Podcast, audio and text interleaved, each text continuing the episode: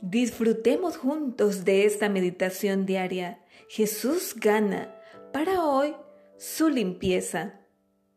Jesús extendió la mano y le tocó, diciendo, quiero, sé limpio. Mateo 8:3. Ya no oímos hablar mucho de la lepra, aunque la enfermedad sigue existiendo. Sin embargo, existen otras condiciones físicas, mentales y emocionales que conllevan un estigma social similar para sus víctimas.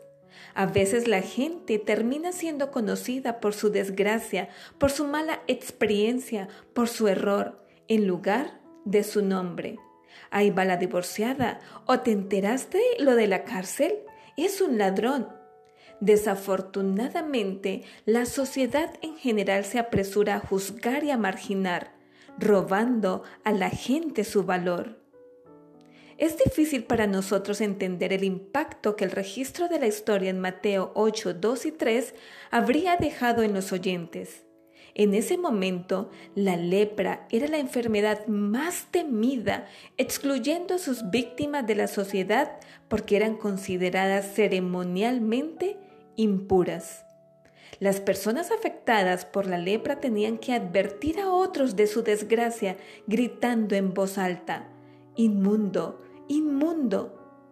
Un leproso se acercó a Jesús y se postró ante él. De alguna manera, tal vez al ser testigo de un milagro de Jesús, este hombre se convenció de que Jesús tenía esa capacidad de curarlo de la lepra. Señor, si estás dispuesto, puedes limpiarme. Todo dependía de Jesús. Era su elección. ¿Estaría dispuesto?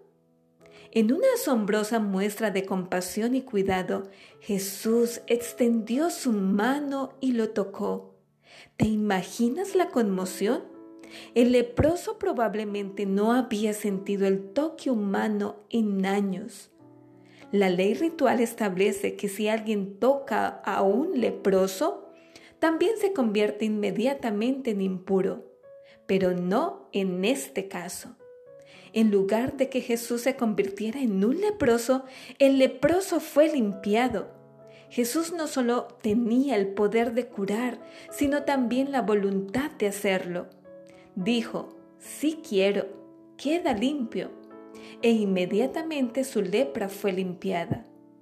Jesús quería curar a este hombre cuando debido a nuestros errores, adicciones o la culpa de nuestro pecado nos sentimos separados de nuestro verdadero ser, de los demás y de Dios, recordemos que Jesús tiene el poder y la voluntad de curarnos.